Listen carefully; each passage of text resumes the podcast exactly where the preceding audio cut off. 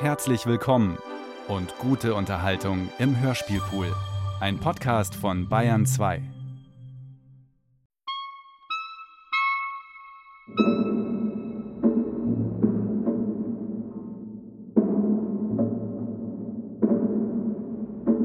Josef Roth, Das Spinnennetz. Teil 2.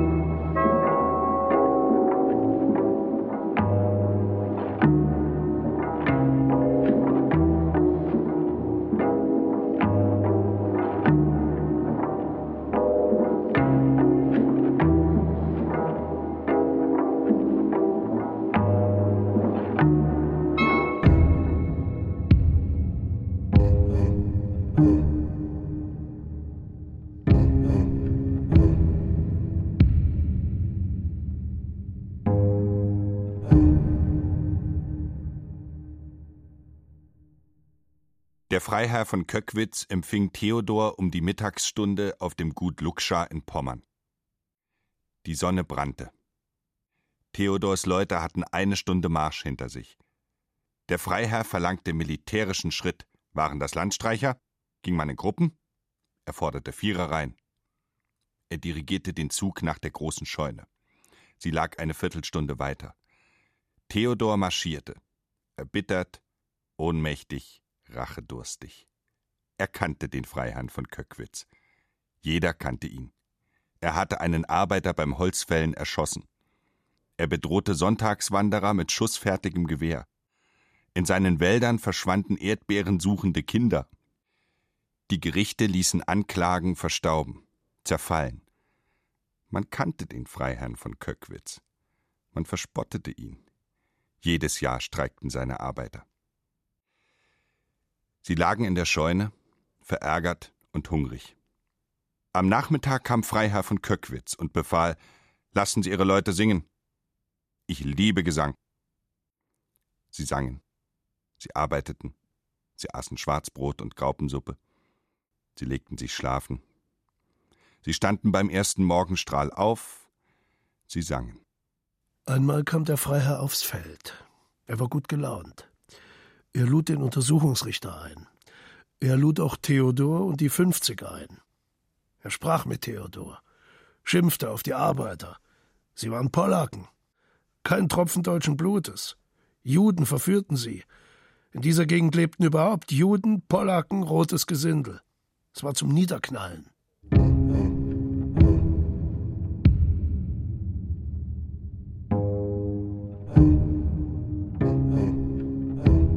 Niederknallen sollte man sie. Der Verräter zahlt mit Blut. Schlagt sie tot, die Judenbrut. Deutschland über alles.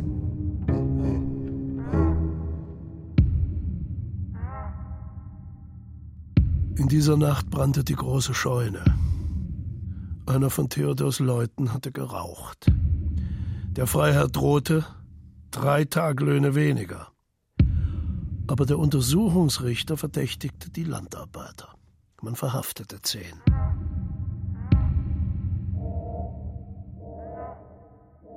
Hundert zogen am nächsten Tage vor das Gut. Der Freiherr ließ Maschinenpistolen aus dem Keller bringen. Er verlor den Appetit. Er schloss die Fensterladen. Schon sah er sein Haus vernichtet, seine Söhne gehängt, sich selbst gefoltert. Er ging nicht mehr in die Felder. Theodor schlief im Hause. Wachen stellte er auf. Die jungen Freiherren inspizierten. Man muss die Arbeiter herausfordern. Kommt es zum Kampf, sie vernichten. Hundert Mann? Haben sie Waffen? Hier ist ein Arsenal. Man wird Theodor Lose nicht vergessen. Sie arbeiteten weniger. Sie exerzierten. Sie rückten mit Gewehren aus. Die Arbeiter hungerten. Ihre Kinder bekamen dünne Hälse und große Köpfe. Die Frauen kreischten, wenn sie Theodors Leute sahen. Sie riefen Hunde. Der Verräter zahlt mit Blut. Schlagt sie tot, die Judenbrut. Deutschland über alles. Man schoss in die Luft. Arbeiter kamen, 100, 200 aus der Nachbarschaft. Sie trugen Stöcke, sie warfen Steine, sie zogen zum Gutshof. Theodor ließ sie in den Hof. Drinnen schrien sie, sie drängten gegen das Haus. Fensterscheiben klirrten wehmütig. In den Fenstern lag Bettzeug zum Auffangen der Steine. Ein Arbeiter, von Kameraden auf die Schultern gehoben, hielt eine Rede. Theodor schoss. Der Arbeiter schwankte. Auseinander stoben alle. Vor dem Tor strömten sie zusammen und rüttelten vergebens an der dreifachen Riegelung. Sie schwangen sich über die Mauer, aber drüben blitzten Gewehrläufe. Die Arbeiter ließen sich in den Hof fallen. Aus dem Hause tönten Schüsse. Die Sterbenden stöhnten, die Lebenden schwiegen. Es erhob sich eine große Ruhe. Es wehte Stille aus dem Hofe wie aus einem weiten, geöffneten Grab. Heiße Sonne strahlte von den Pflastersteinen wieder. Hoch in der Luft trillerten Lerchen. Eine Hummel surrte wie ein großer Kreisel. Aus der Ferne scholl die Stimme eines Hundes herüber. Glocken der Dorfkirche dröhnten. Viele entkamen über die Mauer, schlugen die lauernden Schützen nieder und entflohen. Dreißig blieben liegen, verwundet und tot. Blutgerinnsel zeichnete Landkarten auf das weiße Pflaster des Hofes. Spät kam Gendarmerie, trank Bier auf dem Hofe. Noch war das Blut nicht getrocknet. Ein Grübchen im Kinderkinn hatte der junge Untersuchungsrichter und ein Hakenkreuz im Knopfloch. Es schrieben die Zeitungen Blutiger Aufstand der Landarbeiter. Eine Heldentat der technischen Nothilfe in die horchende Welt. Theodor Lose stand in der Zeitung. Ein Student, Leutnant der Reserve, hat den Aufstand niedergeschlagen. Theodor Lose. Theodor hörte das rote Blut. Es schrie. Es brüllte, wie aus tausend Kehlen. Es flammte wie tausend Feuersbrünste. Purpurne Räder kreisten in der Luft. Purpurne Kugeln rollten auf und nieder. Aus seinem Innern kam das rauschende Rot. Es erfüllte ihn und machte ihn leicht. Ein roter Jubel kam über ihn. Ein Triumph hob ihn empor. Eine Woche später nahm Theodor Abschied vom Gutshof. Er marschierte an der Spitze der 50 ab, zum Bahnhof. Sie sangen auf der breiten Landstraße. Theodor beschloss, ihnen erst in Berlin die Löhnung auszuzahlen, der Freiherr hatte in der Stunde des Abschieds die drei Tageslöhne nicht abgezogen. Theodor gedachte es zu tun.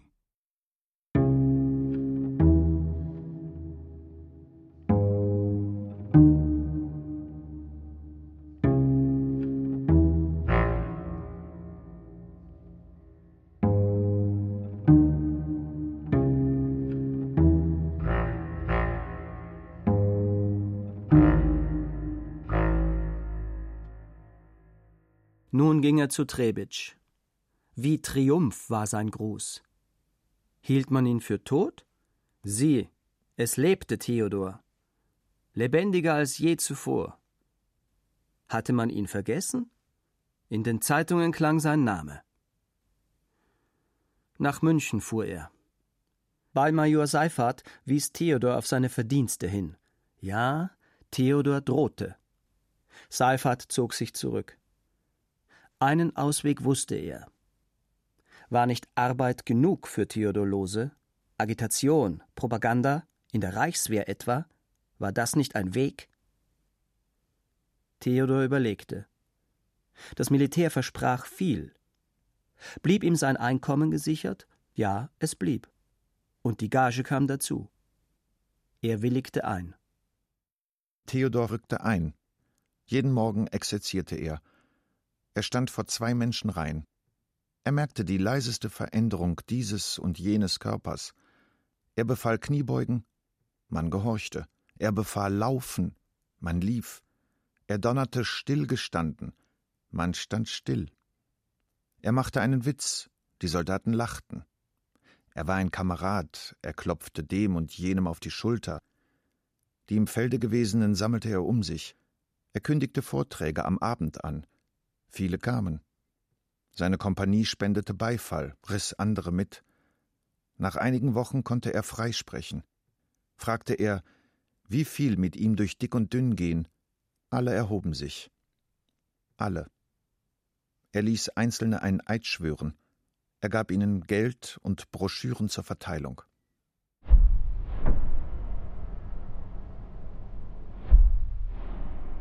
Geheimbefehle mahnten zur Bereitschaft für den 2. November. Theodor hatte drei Wochen Zeit. Er schlief nicht mehr. Seinen Tag erfüllte Hast ohne Ziel. Durch die wachen Nächte kreiste ohne Ende der planlose Entschluss, mächtig zu werden. Die flinken Ereignisse kamen ihm zuvor, überrumpelten ihn. War er am 2. November noch Mittel nur, nicht Führer, Glied einer Kette, nicht ihr Anfang, zwischen den anderen und nicht über ihnen, so hatte er seinen Tag versäumt. Dann erwartete ihn kein Glanz, sondern bescheidenes Ziel. Günther und Klitsche und 18 Arbeiter waren tot. Vergeblicher Erfolg acht eifervoller Monate. Missbrauchtes Werkzeug fremder Lust war Theodor gewesen. Man hatte ihn abseits gestellt. Sein Eifer hatte ihn verraten. Er hätte bedachtsamer Wege wählen müssen. Jetzt tat er, was hundert andere taten.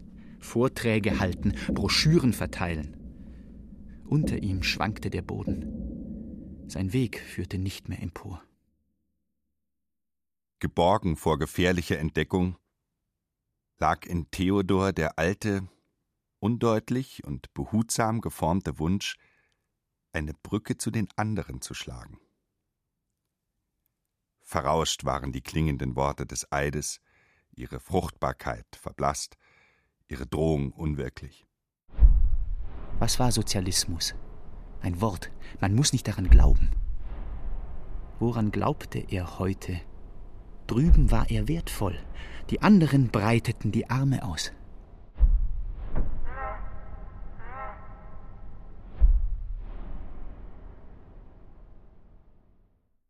Unter den unzuverlässigen und verdächtigen Spitzeln, die Theodor abgeschafft hatte, befand sich Benjamin Lenz. Er lieferte doppelte Berichte an Trebitsch und an Theodor. Von beiden erhielt er Geld. Seine Adresse kannte Theodor.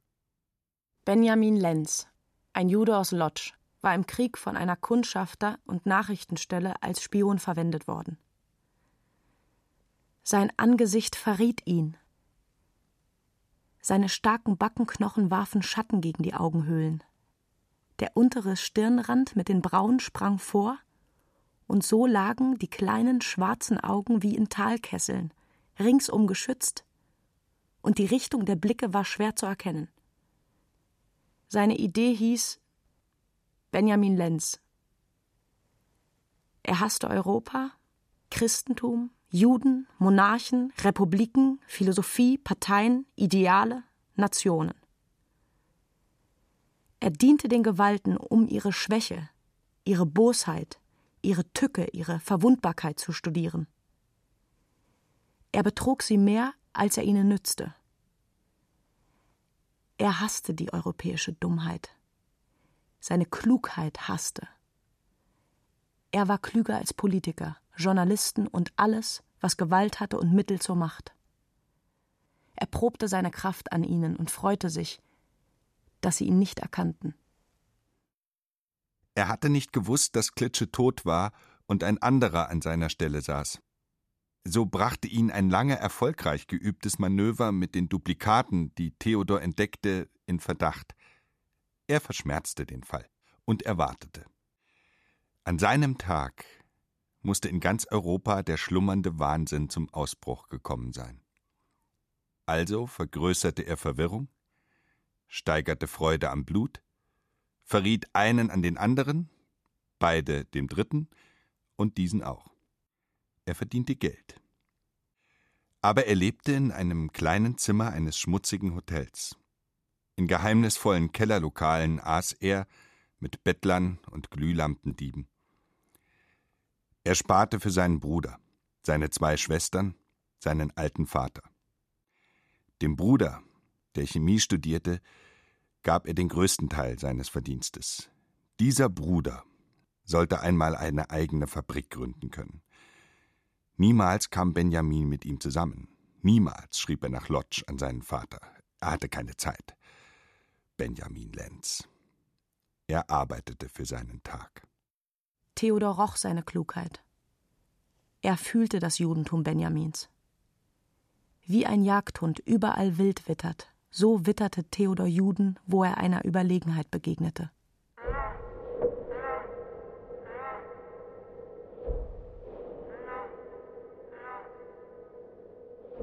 Lenz kam eine halbe Stunde später. Er ließ Theodor warten. Er ließ jeden warten, der ihn brauchte. Aber Theodors Wunsch zu erfüllen, weigerte er sich. Er weigerte sich immer. Theodor Lose zu den anderen führen? Den Genossen Trattner? Nach einer Viertelstunde weigerte sich Benjamin Lenz nicht mehr. Alles könne man ja vergessen, sagte Lenz wenn Theodor Lose als Freund käme. Oder scheinbar als Freund. Sie gingen durch den Potsdamer Abend. Benjamin führte und Theodor wusste nicht, dass er geführt wurde. Vom 2. November sprach Benjamin Lenz, er glaubte nicht an Revolutionen. Er glaubte an ein kleines Blutbad, kaum der Sorgen wert, in Deutschland nicht selten und eigentlich jede Woche wahrscheinlich.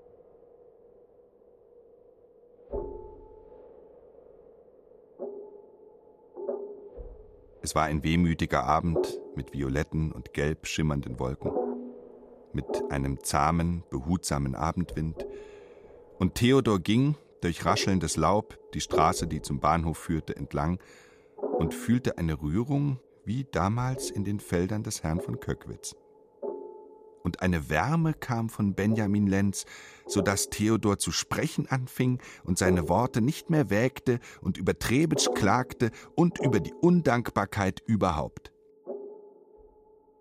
Was machte ein Mann von den Fähigkeiten Loses bei der Reichswehr?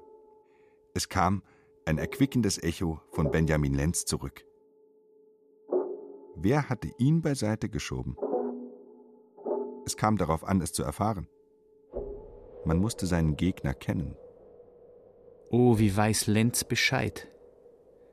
Man sollte sich mit Benjamin Lenz gut verhalten. Wie viel weiß er von Theodor allein? Alles. Ahnt er auch die Angelegenheit Klitsche? Er kennt sie. Er sagt, Sie können nicht umsonst Blut vergossen haben, Herr Leutnant Lose. Andere können über Leichen gehen der Idee wegen oder weil sie Mörder sind von Geburt. Sie aber, Herr Lose, glauben längst nicht mehr an die Idee und sind kein geborener Mörder. Sie sind auch kein Politiker. Sie hätten versuchen sollen, im Rahmen ihrer Persönlichkeit mehr zu erlangen, niemals aber ein Leben, das ihrer Begabung, ihrer Konstitution zuwiderläuft. Nein, Theodor kann es nicht, darf es nicht. Klein und unbeachtet hätte er ohne Umwege auch bleiben können wäre Hauslehrer bei Ephrussi und zufrieden. Wie aufrichtig spricht Benjamin, der Spitzel. Wie pfiffen Züge sehnsüchtig durch die Nacht. Der Friede kam vom blauen Himmel. An Theodors Seite geht Benjamin Lenz. Und das ist vielleicht sein Freund. Es ist dein Waffengefährte, Theodor. Seine Schlauheit ist nützlich. Zu zweit ist man erfolgreich. Und wer anderer könnte dein Bundesgenosse sein als Lenz? Benjamin Lenz versteht Theodor Lose. Sie drückten einander zum Abschied die Hand. Der Druck ihrer Hände war ein wortloses Bündnis.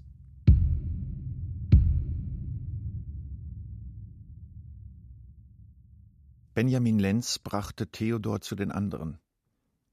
Eine Woche lang ging er in die Versammlungen, sah die verräucherten, schlecht beleuchteten Lokale, hörte Stimmen der Redner, das tausendfache Rufen der Zuhörer, stand hart neben ihnen, roch ihren Schweiß und ihre Armut, sah in flackernde Pupillen, sah dürre Gesichter auf knochigen Hälsen, eckige Fäuste an dünnen, wie ausgesogenen Handgelenken, sah Schnurrbärte, willkürlich gekämmte über zahnlosen Mündern, sah Frauen mit spärlichem, straff gekämmtem, wasserblondem Haar, die Armseligkeit der Trägerin, ihren gedörrten Hals, sah durchsichtige, dünne, gelbliche Haut in schlaffen Fetzen hängende.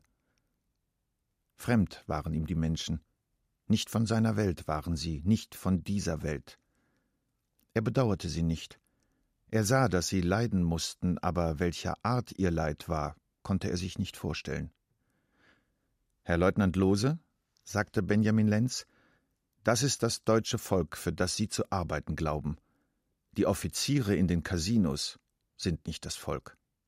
Wie liebte er diese Zeit, Benjamin Lenz. Diese Menschen.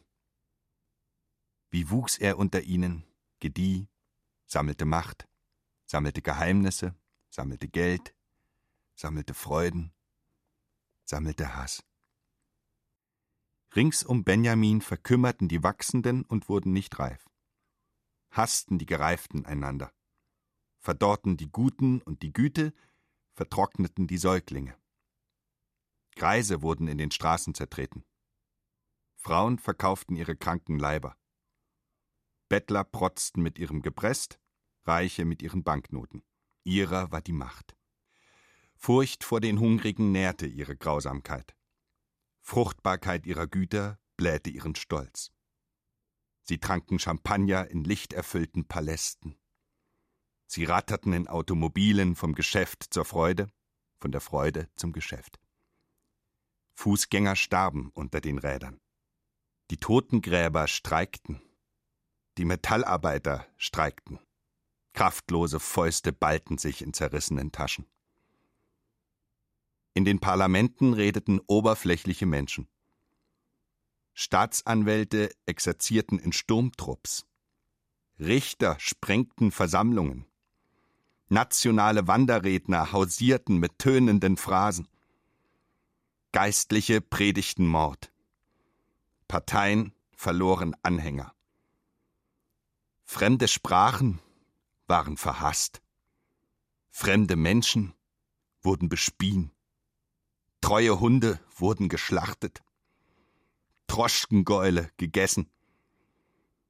Beamte saßen hinter Schaltern, unerreichbar, geschützt vor der Wut, lächelten und befahlen.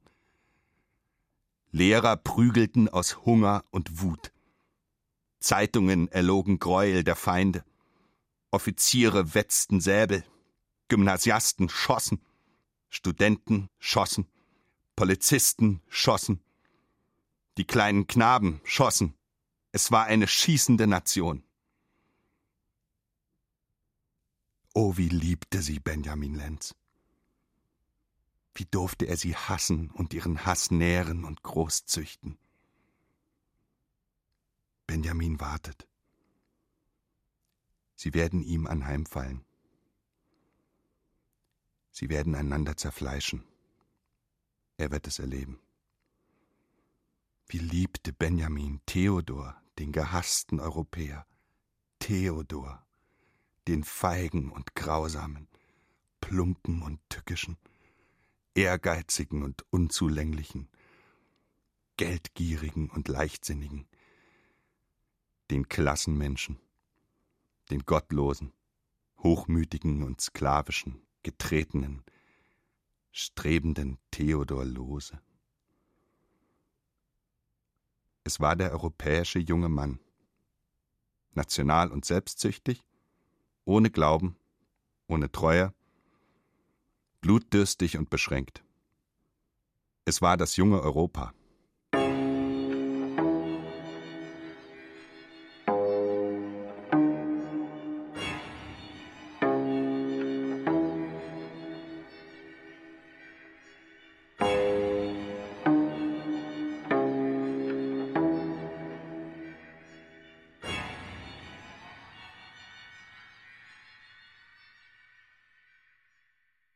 Benjamin hat einen Plan entworfen.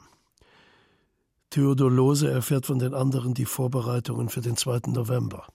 Dann berichtet er der Organisation. Aber er stellt Bedingungen. Was erhält Theodor Lose für seinen wertvollen Bericht? Er muss nach dem gelungenen 2. November eine führende, weithin sichtbare Stellung einnehmen.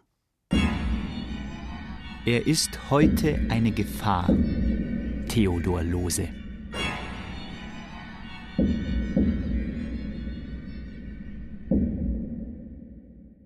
Der Morgen des 2. Novembers brach grau an. Es regnete. Theodor wartete am Bahnhof auf seine Kompanie. Es war ein Sonntag. Die Stadt sah schläfrig aus. Es regnete.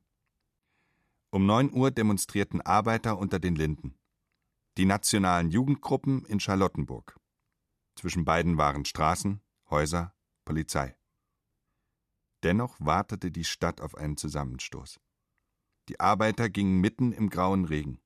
Grau waren sie wie er. Unendlich waren sie wie er. Aus grauen Quartieren kamen sie wie er aus grauen Wolken. Aber ihnen entgegen marschieren Sonne auf jungen Gesichtern und Gesang im Herzen, Studenten mit bunten Mützen und goldgesäumten Fahnen, gut genährt und glattwangig, Knüppel in den Händen, Pistolen in den weit abstehenden Hosentaschen. Ihrer ist die Macht. Sie dürfen schlagen. Wer straft sie dafür? Der Zug der Arbeiter singt die Internationale. Sie singen falsch, die Arbeiter, aus vertrockneten Kehlen. Sie singen falsch, aber mit rührender Kraft. Es singt eine Kraft, die weint, eine schluchzende Gewalt. Anders singen die jungen Studenten, aus gepflegten Kehlen tönende Gesänge, volle runde Klänge. Siegreiche Lieder, blutige Lieder, satte Lieder, ohne Bruch, ohne Qual. Kein Schluchzen ist in ihren Kehlen. Nur Jubel. Nur Jubel. Ein Schuss knallt. In diesem Augenblick sprengen Polizisten zu Pferd, blanke Säbel schwingend, aus den Querstraßen. Polizei zu Fuß sperrt hinter ihnen die Straßen. Pferde stürzen, Reiter schwanken, aufgerissen ist das Pflaster, gierige Finger wühlen darin, Steine hageln gegen die trennenden Wände der Polizei. Es wollen zwei Gewalten zueinander, die Masse der Mächtigen gegen die Masse der Machtlosen. Zersprengt sind die Ketten der Polizei. Es dringt der Hunger gegen die Sattheit vor. Noch singen jene, schon bluten diese. Manchmal zerreißt ein Knall Geräusch und Gesang. Dann ist es für den Bruchteil einer Sekunde still geworden – und man hört den herbstlichen Regen säuseln, und es ist, als fiele er in eine friedliche Welt, die sich anschickt, in Winterschlaf zu sinken. Aus den grauen Vierteln des Nordens strömen neue Scharen. Hausgeräte tragen sie, Schürhaken, Spaten, Axt und Schaufel. Hoch oben tackt ein Maschinengewehr. Einer hat den Schrei ausgestoßen. Schon sind tausend zur Flucht gewendet. Tausend Hände, ziellos weisend erhoben. Von allen Dächern starren Läufe. Von allen Dächern takt es. Hinter jedem Mauervorsprung hocken grüne Uniformen. An allen Fenstern glotzen schwarze Mündungen. Jemand ruft Soldaten. Theodor wartet am Alexanderplatz. Seine Kompanie wartet. Er drückt sich an ein geschlossenes Haustor. Seine Kompanie hockt auf dem Bürgersteig. Ein berittener Polizist meldet ihm Sturm auf Rathaus und Polizei. Theodor marschiert ab. Es wird ein harter Kampf sein. Er wird fallen. Er möchte weinen. An der Spitze marschiert er.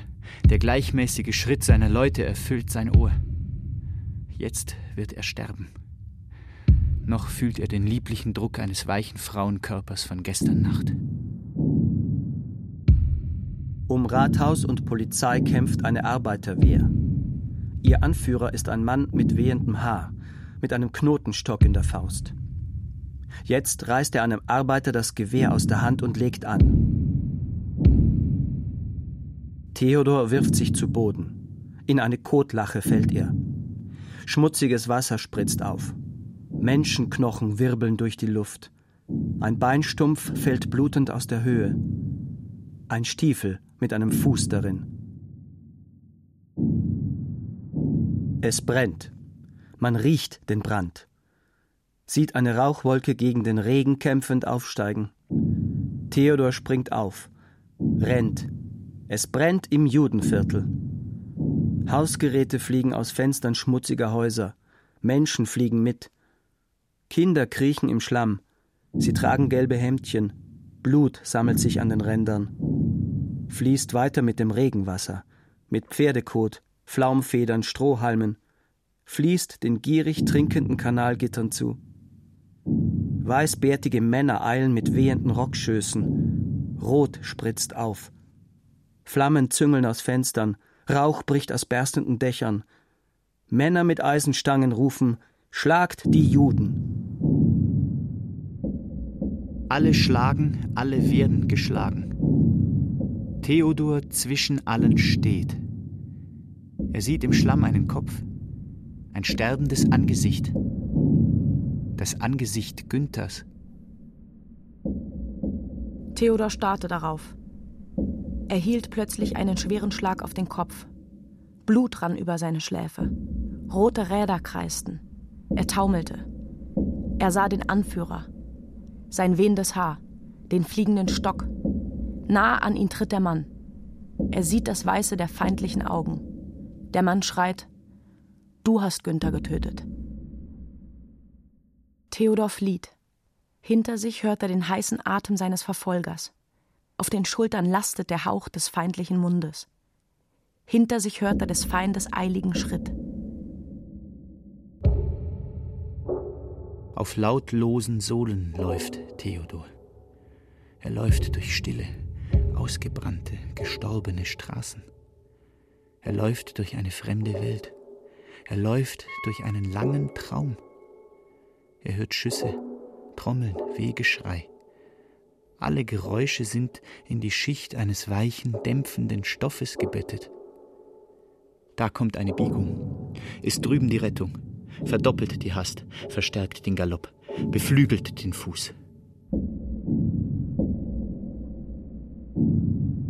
Jetzt sieht er zurück. Kein Verfolger ist hinter ihm. Er fällt auf eine Schwelle.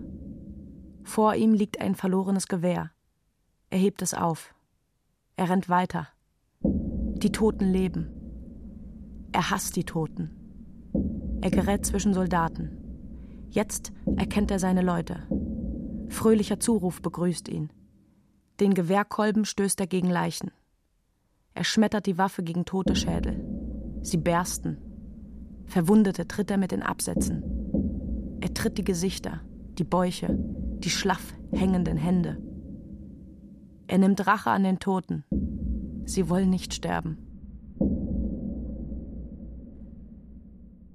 Es wurde Abend.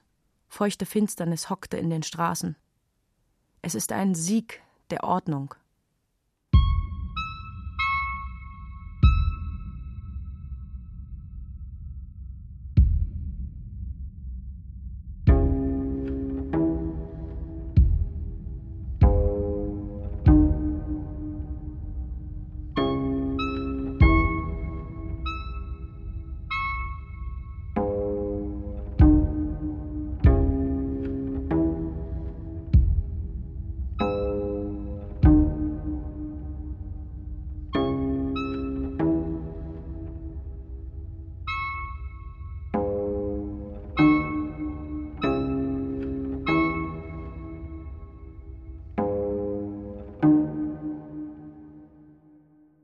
Es war ein Sieg der Ordnung.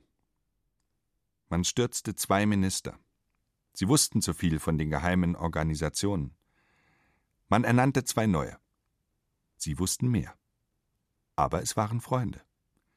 Sie gehörten der Demokratischen Partei an. So schienen sie demokratisch. Aber sie waren Ehrenmitglieder des Bismarckbundes. Und sie standen in Verbindung mit München.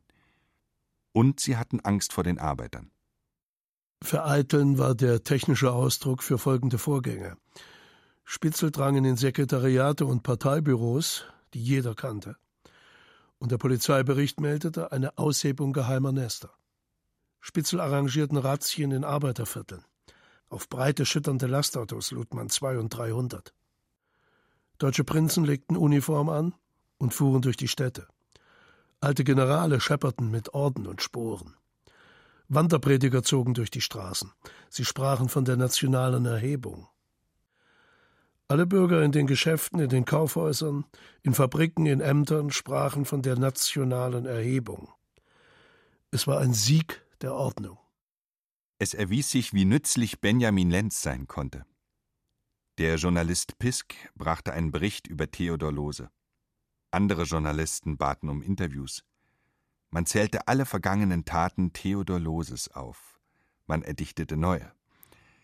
Theodor Lose lebte, überschüttet von Ruhm, von Journalisten bedrängt. Reiche jüdische Häuser luden ihn ein. Einmal kam er sogar zu Ephrussi. Wie lang war das her? Wie viel hatte er erreicht? Jetzt stand er im Hause Ephrussis mit Politikern, Bankiers, Schriftstellern. Ein Gast wie Sie. Jetzt hätte er ein ebenbürtiger, mehr, ein Held in Uniform, ein berühmter, der Frau Ephrussi entgegentreten können.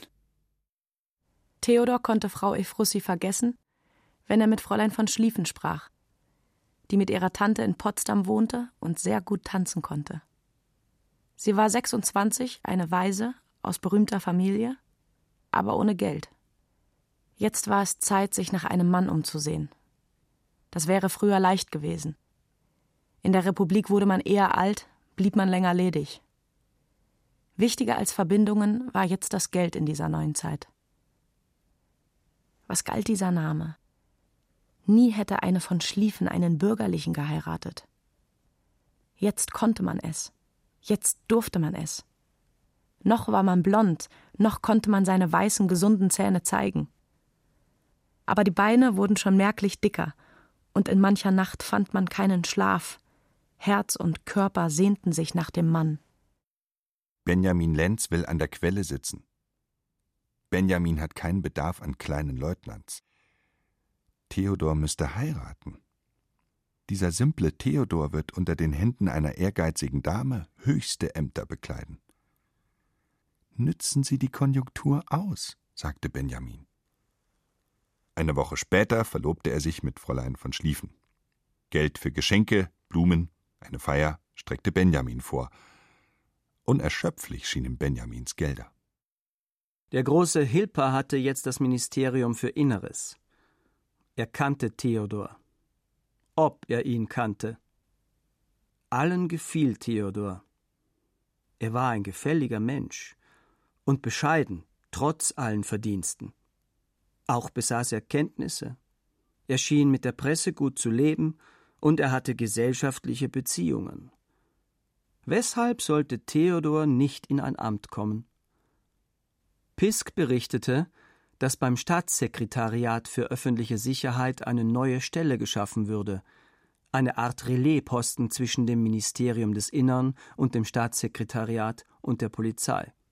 Und Pisk schrieb, als kommender Mann ist ein in den letzten Wochen oft genannter ehemaliger Offizier in Aussicht genommen.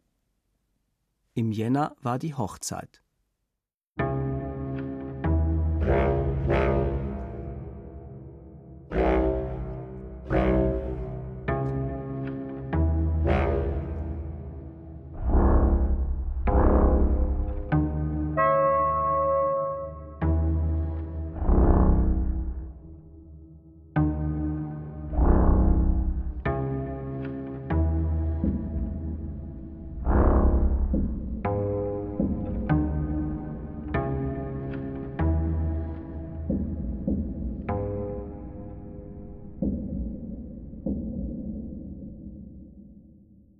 Ersten Mal ging Benjamin Lenz zu einer Trauung.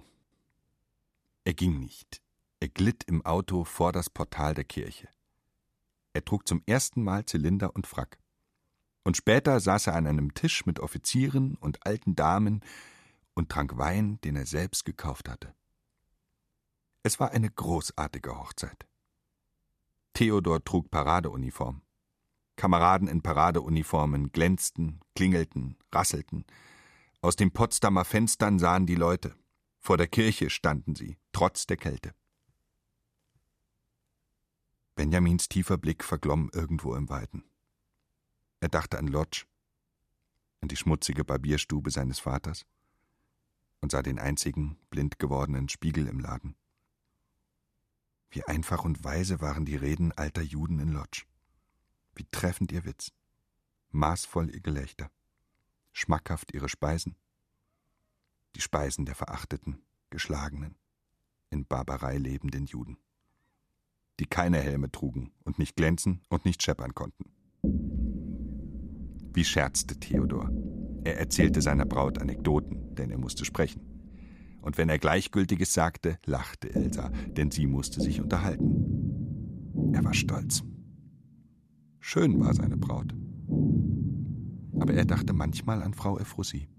Und tief, in geheimsten Tiefen wälzte er die Frage, ob sie schöner, besser sei als Elsa. Diese Jüdin ärgerte ihn. Alles ärgerte ihn. Obwohl er eigentlich froh sein sollte, er nahm eine von Schlieffen zur Frau. Die ersten Monate waren gesichert, eine stille Wohnung war gemietet. Jetzt, morgen, ging er in sein Heim. Übermorgen, die nächsten Tage und Wochen blieb er dort. Die nächsten Tage und Wochen lagen vor ihm, freudenreich. Seine Nerven brauchten Erholung. Du musst dich erholen, Liebster, sagte Elsa. Er musste sich erholen.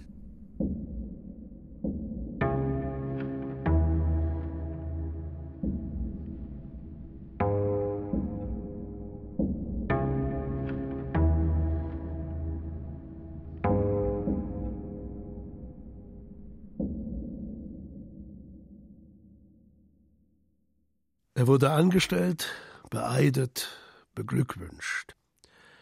Er bezog sein Amt. Zehn Polizeiagenten warteten im Vorzimmer auf seine Befehle. Immer wenn Theodor das Vorzimmer betrat, saßen sie gebückt über raschelnden Papieren. Dann bekamen sie Arbeit. Theodor fand sich zurecht. Er begann seine alte Tätigkeit, er schickte Spione aus. Lenz gab ihm Winke. Dort wohnte die Führerin Rahel Lipschitz, verhaften. Morgen sprach der Pazifist Stock, verhaften. Die sozialistischen Studenten machten internationale Abende. Redner kamen aus England. Im Bahnhof verhaften. Theodor nahm sich nicht in Acht. In der satten Ruhe seines Hauses, in den sicheren Grenzen seines Amtes, das Ziel war und noch nicht Endziel, kleiner Gipfel vor größeren Gipfeln, wurde Theodor Lose gemächlich, wie er immer gewesen.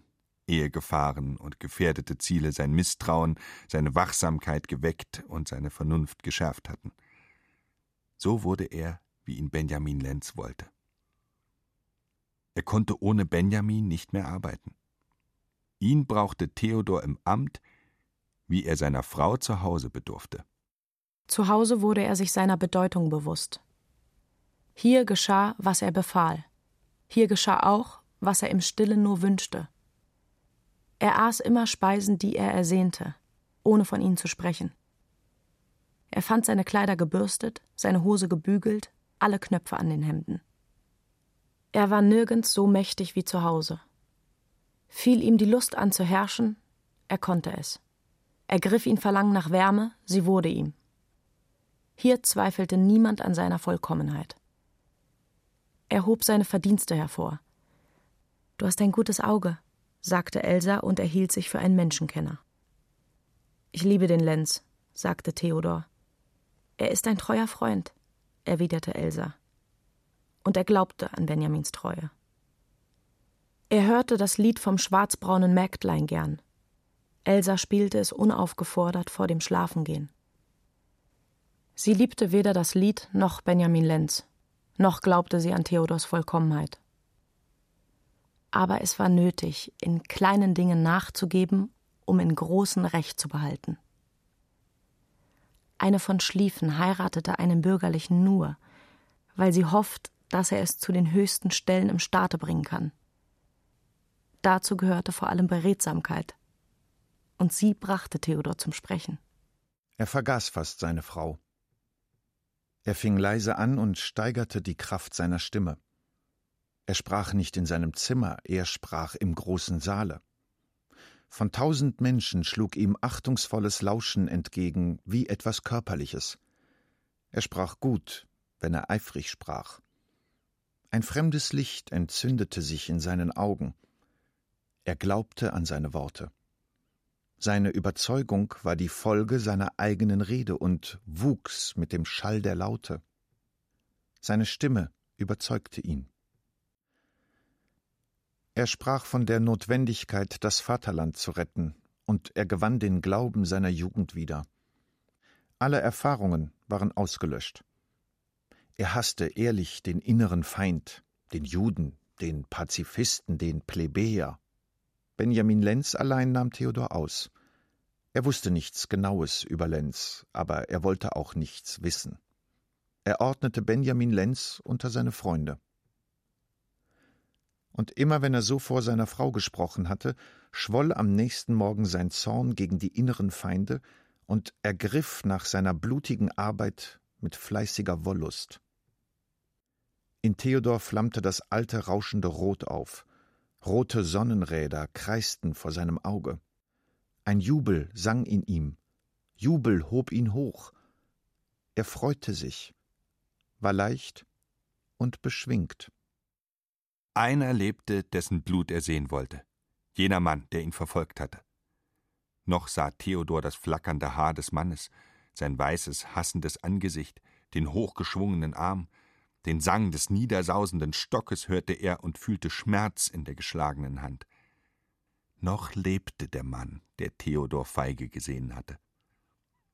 Nach diesem Mann fahndeten alle Spitzel vergebens. Sein Versteck suchte man von allen Verhafteten zu erfahren. Bei jeder Meldung, dass ein neuer Häftling angekommen, hoffte Theodor auf die Spur seines Feindes zu kommen. Die meisten folterte man vergeblich. Sie wussten nichts oder verrieten nichts. Nur von einem konnte Hoffnung kommen, von Lenz. Lenz kannte den Mann. Es ist sozusagen Günthers Schwager, erzählte Lenz. Eine Art Familienrache. Er will sie umbringen aber ich glaube, ich bin auf seiner Spur. Zu Hause konnte Theodor über dieses eine nicht sprechen. Er hätte erzählen, alles von Anfang erzählen müssen. Von Günther erzählen, von Klitsche. Es wäre keine Erzählung, eine Beichte.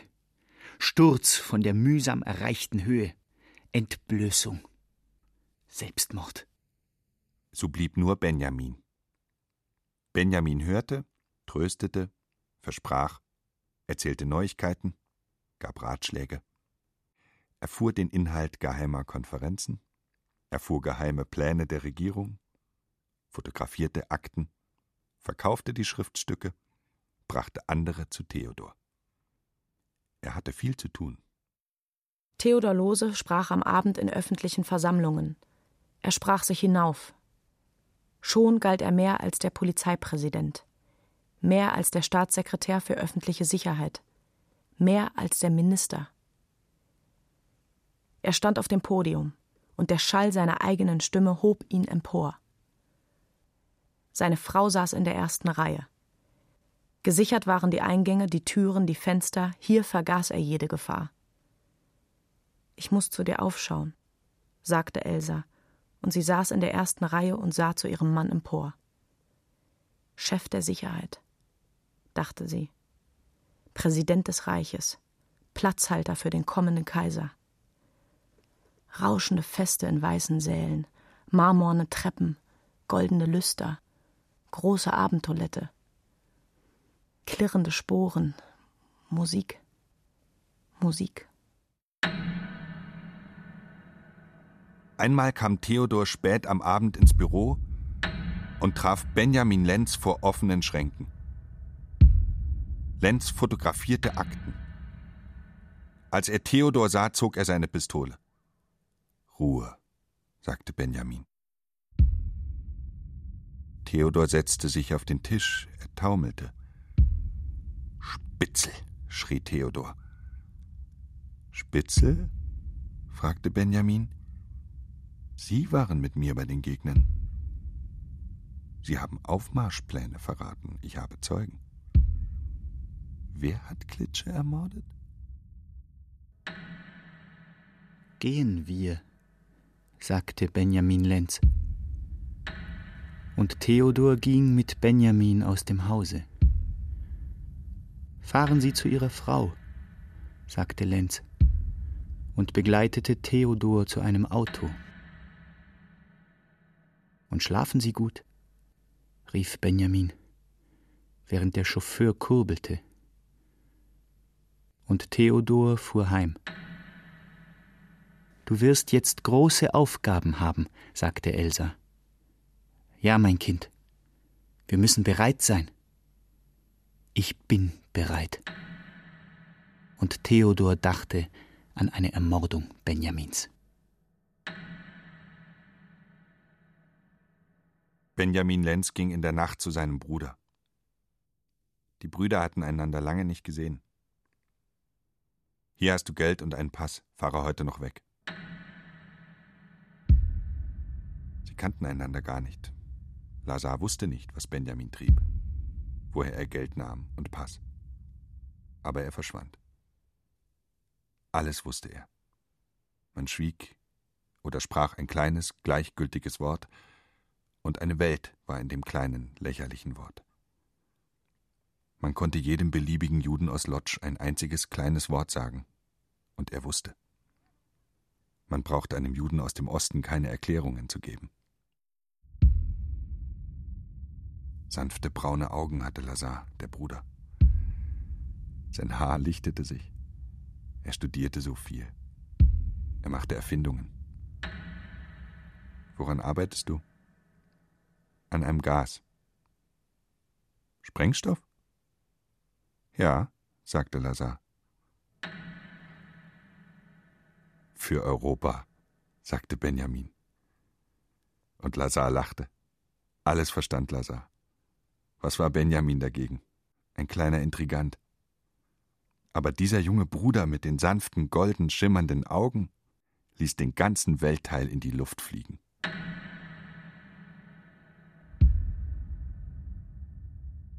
Um halb eins ging der Zug nach Paris.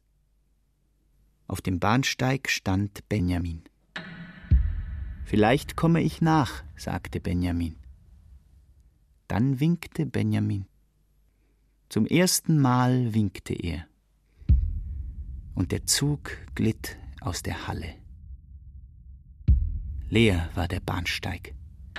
Und ein Mann sprengte Wasser aus einer grünen Kanne. Viele Lokomotiven pfiffen, irgendwo auf Gleisen.